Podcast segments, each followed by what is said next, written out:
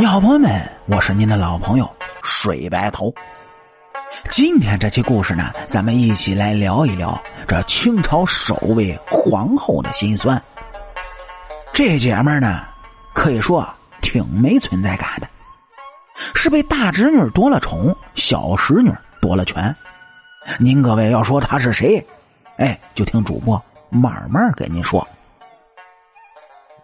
说是在清朝入关之前呢，后宫的制度根本就不够完善，女人啊也没什么位置，只能以各种福晋来作为区别。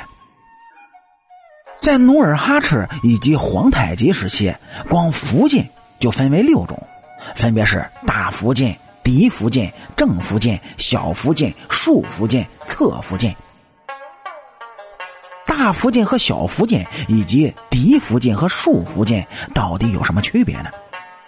哎，福晋是我们经常在清宫题材影视剧中常见的称呼，在满族话里啊，就是夫人的意思。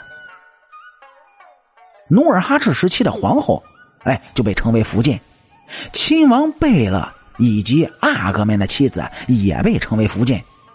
那么，各个福晋到底是怎么划分的呢？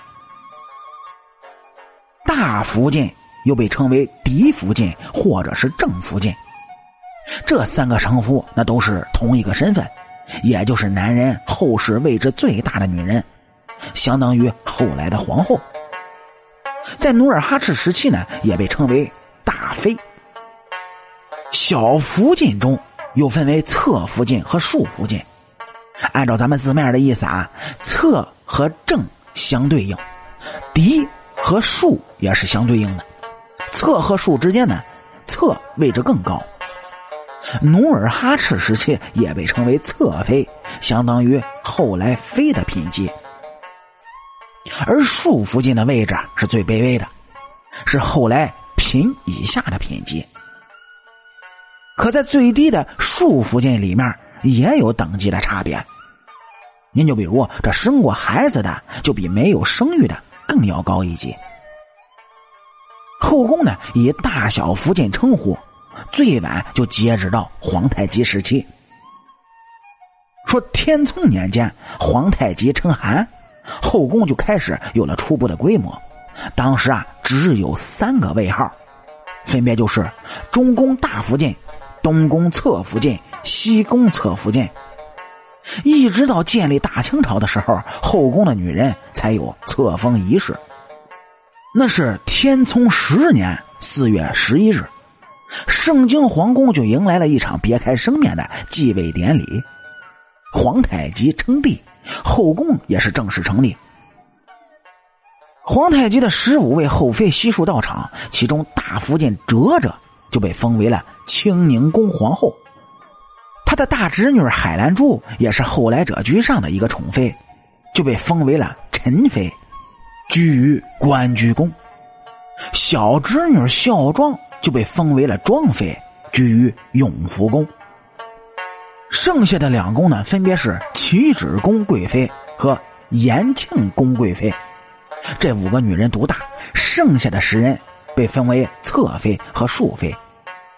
此时呢。清朝后宫的雏形就已经形成了，其中哲哲就成为了最后一个被称为大福晋的皇帝女人，也是清朝首位有官方手续的正牌皇后。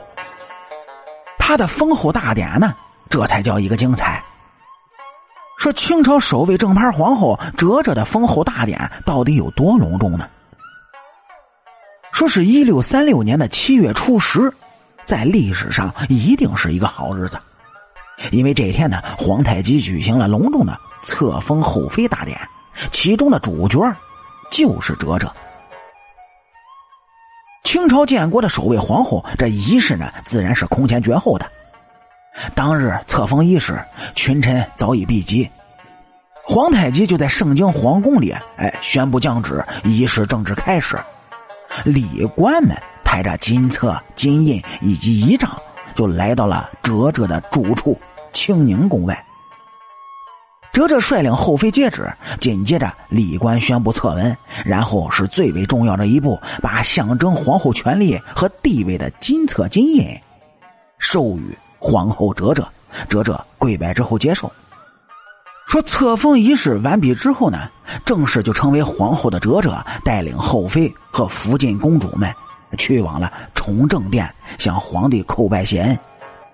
此时啊，三十七岁的哲哲就正式以清朝首位皇后的身份出现在了外臣的面前，接受后宫嫔妃以及公主命妇们的朝贺。不过册封归册封了，至于他怎么样曲折的命运呢？哎，咱们下期接着说。好，感谢您各位在收听故事的同时呢，能够帮主播点赞、评论、转发和订阅。我是您的老朋友。水白头，清朝那点事儿，下期咱们接着聊。